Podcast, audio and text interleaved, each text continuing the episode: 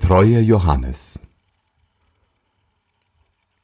Es war einmal ein alter König, der war krank und dachte, es wird wohl das Totenbett sein, auf dem ich liege. Da sprach er, Lasst mir den getreuen Johannes kommen. Der getreue Johannes war sein liebster Diener und hieß so, weil er ihm sein Lebetag so treu gewesen war. Als er nun vor das Bett kam, sprach der König zu ihm, Getreuster Johannes, ich fühle, dass mein Ende herannaht, und da habe ich keine andere Sorge als um meinen Sohn. Er ist noch in jungen Jahren, wo er sich nicht immer zu raten weiß.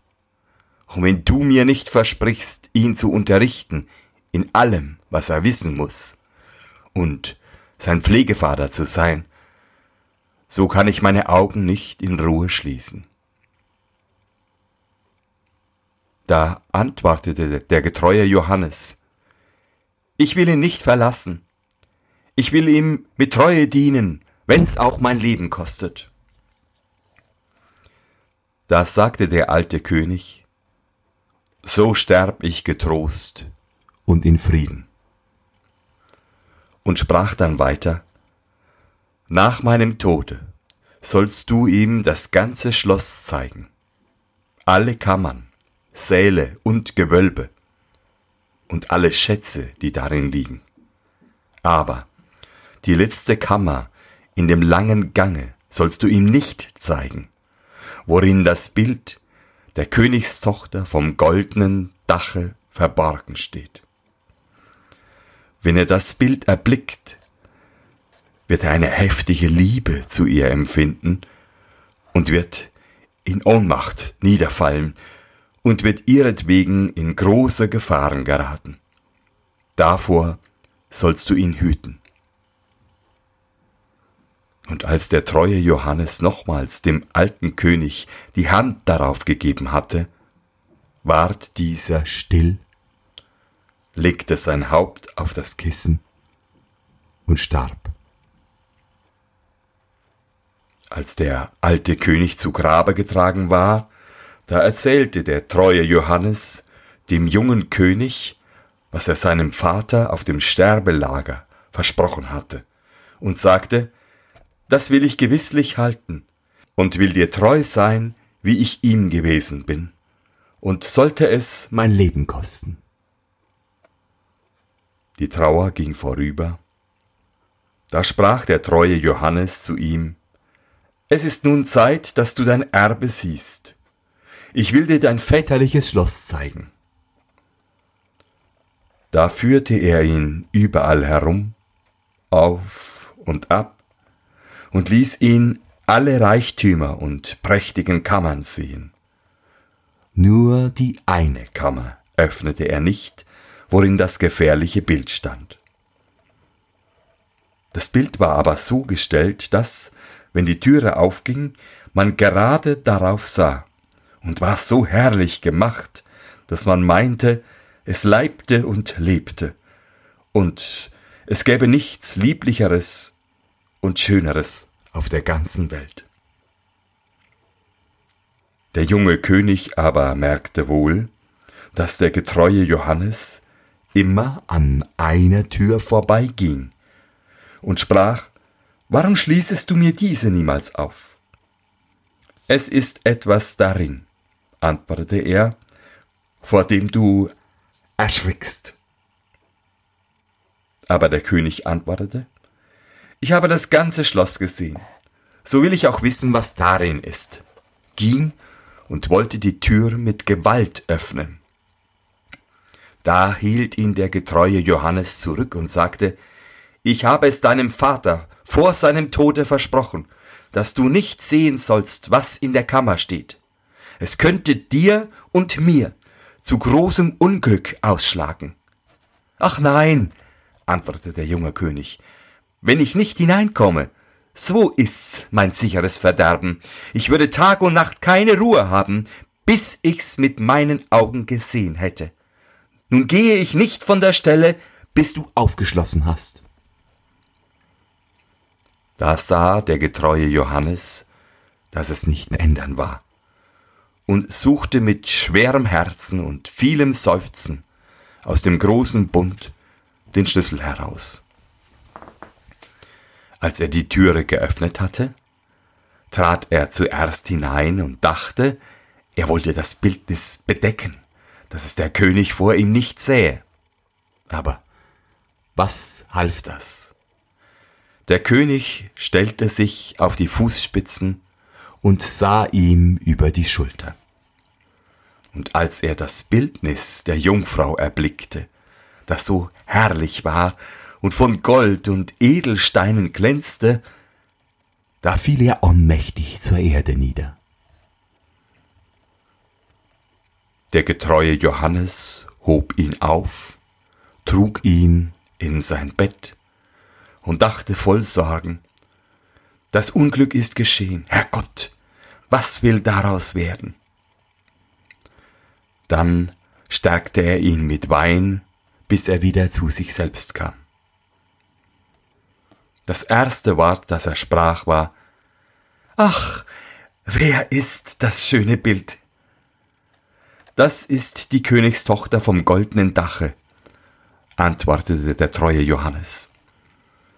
Da sprach der König weiter Meine Liebe zu ihr ist so groß, wenn alle Blätter an den Bäumen Zungen wären, sie können's nicht aussagen. Mein Leben setzt sich dran, dass ich sie erlange. Du bist mein getreuester Johannes, du musst mir beistehen.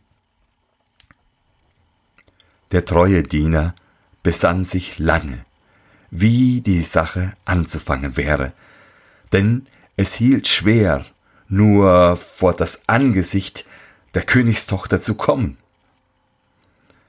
Endlich hatte er ein Mittel ausgedacht und sprach zu dem König Alles, was sie um sich hat, ist von Gold.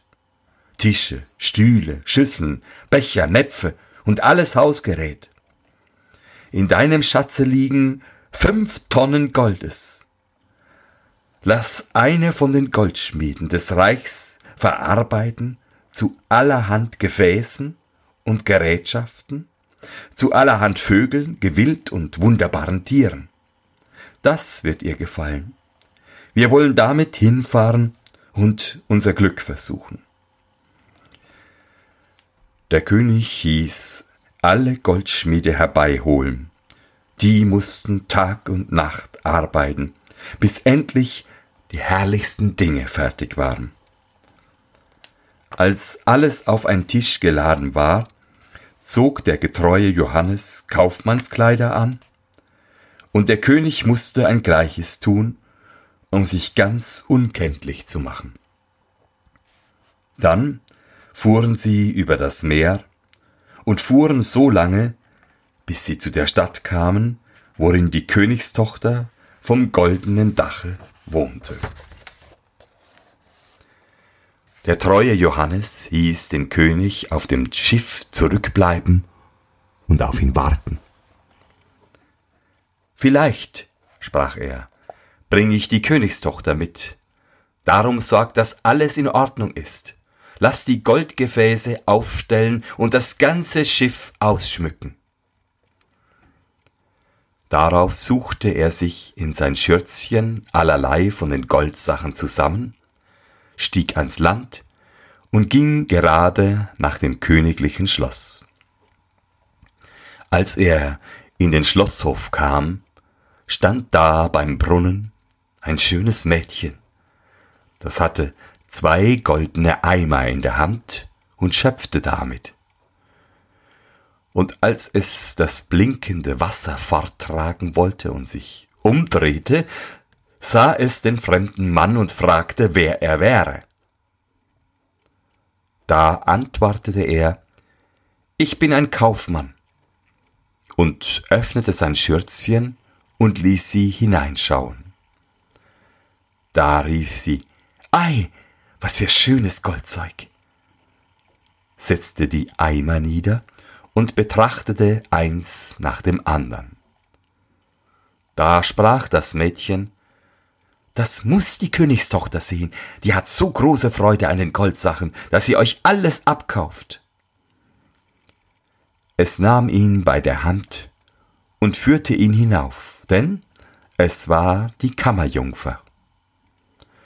Als die Königstochter die Ware sah, war sie ganz vergnügt und sprach, es ist so schön gearbeitet, dass ich dir alles abkaufen will. Aber der getreue Johannes sprach, ich bin nur der Diener von einem reichen Kaufmann. Was ich hier habe, ist nichts gegen das, was mein Herr auf seinem Schiff stehen hat. Und das ist das künstlichste und köstlichste, was je in Gold gearbeitet worden. Sie wollte alles heraufgebracht haben. Aber er sprach, Dazu gehören viele Tage, so groß ist die Menge, und so viele Säle, um es aufzustellen, dass euer Haus nicht Raum dafür hat. Da ward ihre Neugierde und Lust immer mehr angeregt, so dass sie endlich sagte, Führ mich hin zu dem Schiff, ich will selbst hingehen und deines Herrn Schätze betrachten. Da führte sie der treue Johannes zu dem Schiffe hin und war ganz freudig. Und der König, als er sie erblickte, sah, dass ihre Schönheit noch größer war, als das Bild sie dargestellt hatte, und meinte nicht anders, als das Herz wollte ihm zerspringen. Nun stieg sie in das Schiff, und der König führte sie hinein. Der getreue Johannes aber blieb zurück bei dem Steuermann und hieß das Schiff abstoßen. Spannt alle Segel auf, dass es fliegt wie ein Vogel in der Luft. Der König aber zeigte ihr drinnen das goldene Geschirr, jedes einzeln, die Schüsseln, Becher, Näpfe, die Vögel, das Gewild und die wunderbaren Tiere. Viele Stunden gingen herum, während sie alles besah, und in ihrer Freude merkte sie nicht, dass das Schiff dahin fuhr. Nachdem sie das letzte betrachtet hatte, dankte sie dem Kaufmann und wollte heim. Als sie aber an des Schiffes Rand kam, sah sie, dass es fern vom Land auf hohe Meere ging und mit vollen Segeln forteilte. Ach, rief sie erschrocken, ich bin betrogen, ich bin entführt und in die Gewalt eines Kaufmanns geraten. Lieber wollte ich sterben. Der König aber fasste sie bei der Hand und sprach, Ein Kaufmann bin ich nicht, ich bin ein König und nicht geringer an Geburt, als du es bist. Aber dass ich dich mit List entführt habe, das ist erst über großer Liebe geschehen. Das erste Mal, als ich dein Bildnis gesehen habe, bin ich ohnmächtig zur Erde gefallen. Als die Königstochter vom goldenen Dache das hörte, ward sie getröstet, und ihr Herz ward ihm geneigt, so dass sie gerne einwilligte, seine Gemahlin zu werden.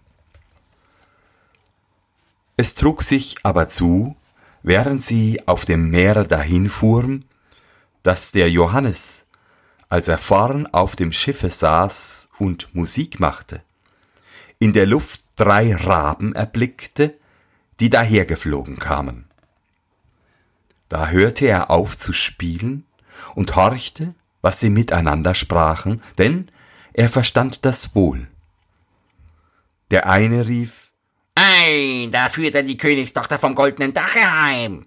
Ja, antwortete der zweite, er hat sie noch nicht sprach der dritte. Er hat sie doch, sie sitzt bei ihm im Schiffe.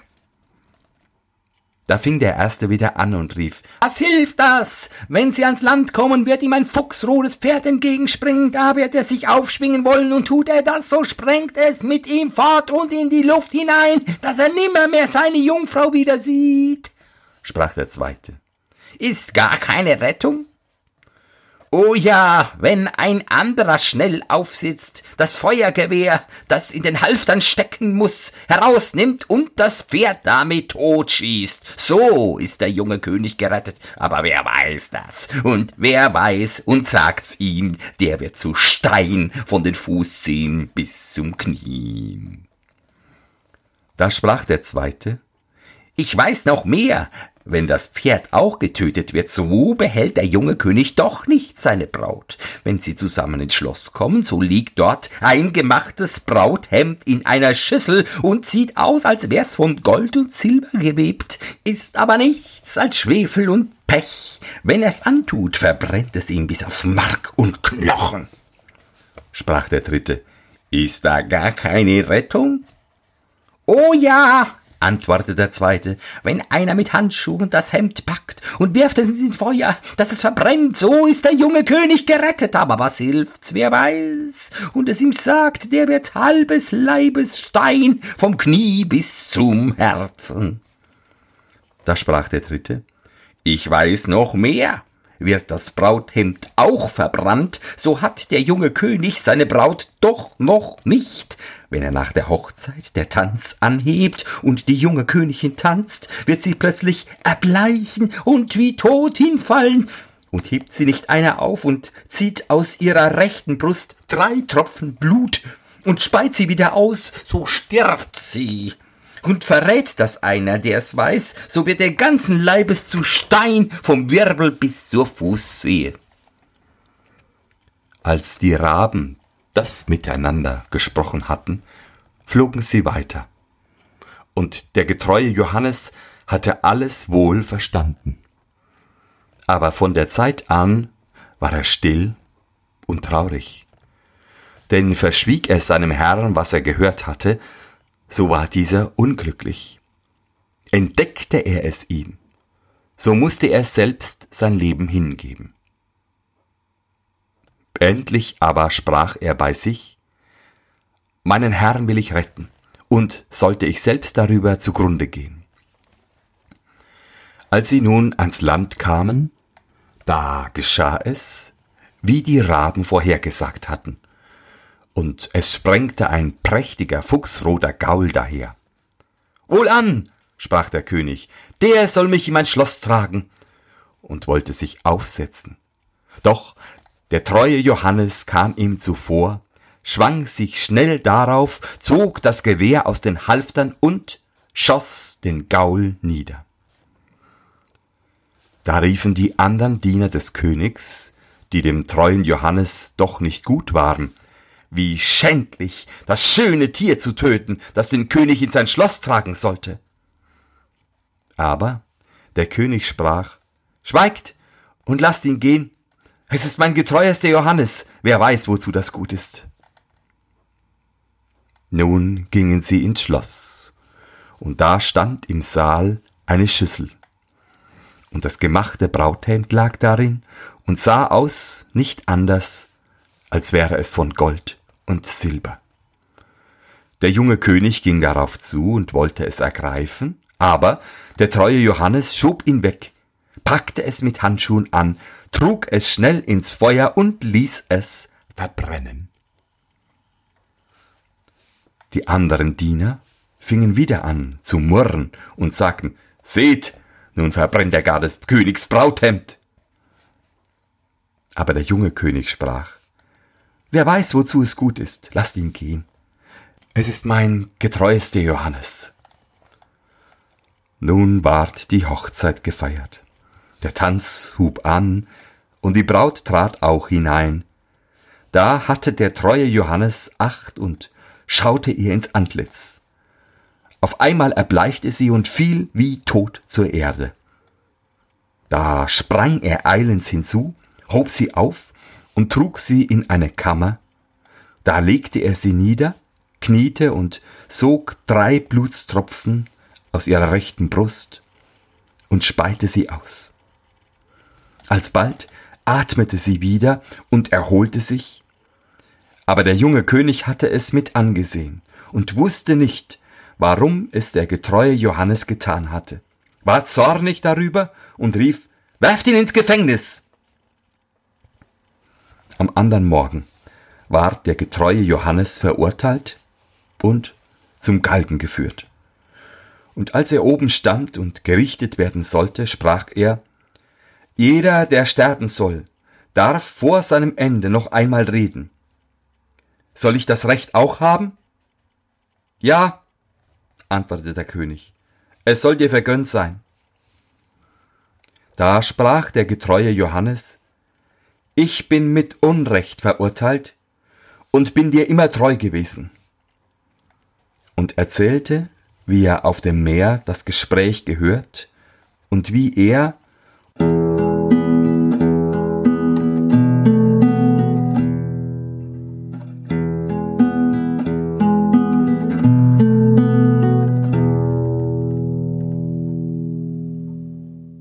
um seinen Herrn zu retten, das alles hätte tun müssen. Da rief der König, Oh, mein treuester Johannes, Gnade, Gnade, führt ihn herunter. Aber der treue Johannes war bei dem letzten Wort, das er geredet hatte, leblos herabgefallen und war ein Stein. Darüber trug nun der König und die Königin großes Leid. Und der König sprach, Ach, was hab ich große Treue so übel belohnt? Und ließ das steinerne Bild aufheben und in seine Schlafkammer neben sein Bett stellen.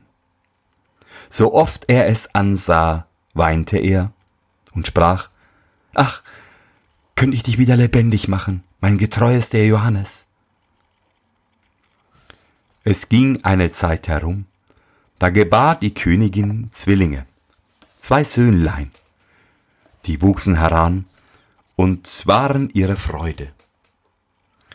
Einmal, als die Königin in der Kirche war und die zwei Kinder bei dem Vater saßen und spielten, sah dieser wieder das steinerne Bildnis voller Trauer an, seufzte und rief, Ach, könnte ich dich wieder lebendig machen, mein getreuester Johannes. Da fing der Stein an zu reden und sprach, Ja, du kannst mich wieder lebendig machen, wenn du dein Liebstes daran wenden willst. Da rief der König, Alles, was ich auf der Welt habe, will ich für dich hingeben sprach der Stein weiter, wenn du mit deiner eigenen Hand deinen beiden Kindern den Kopf abhaust und mich mit ihrem Blut bestreichst, so erhalte ich das Leben wieder. Der König erschrak, als er hörte, dass er seine liebsten Kinder selbst töten sollte. Doch dachte er an die große Treue und dass der getreue Johannes für ihn gestorben war, zog sein Schwert und hieb mit eigener Hand den Kindern den Kopf ab. Und als er mit ihrem Blute den Stein bestrichen hatte, so kehrte das Leben zurück, und der getreue Johannes stand wieder frisch und gesund vor ihm. Er sprach zum König, Deine Treue soll nicht unbelohnt bleiben und nahm die Häupter der Kinder, setzte sie auf und bestrich die Wunde mit ihrem Blut. Davon wurden sie im Augenblick wieder heil, sprangen herum und spielten fort, als wäre ihnen nichts geschehen. Nun war der König voll Freude, und als er die Königin kommen sah, versteckte er den getreuen Johannes und die beiden Kinder in einen großen Schrank. Wie sie hereintrat, sprach er zu ihr, Hast du gebetet in der Kirche? Ja, antwortete sie, aber ich habe beständig an den treuen Johannes gedacht, dass er so unglücklich durch uns geworden ist. Da sprach er, Liebe Frau, wir können ihm das Leben wiedergeben, aber es kostet uns unsere beiden Söhnlein, die müssen wir opfern.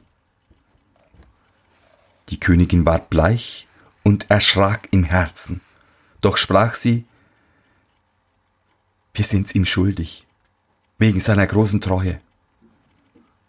Da freute er sich, dass sie dachte, wie er gedacht hatte, ging hin und schloss den Schrank auf, holte die Kinder und den getreuen Johannes heraus und sprach, Gott sei gelobt, er ist erlöst, und unsere Söhnlein haben wir auch wieder. Und erzählte ihr, wie sich alles zugetragen hatte.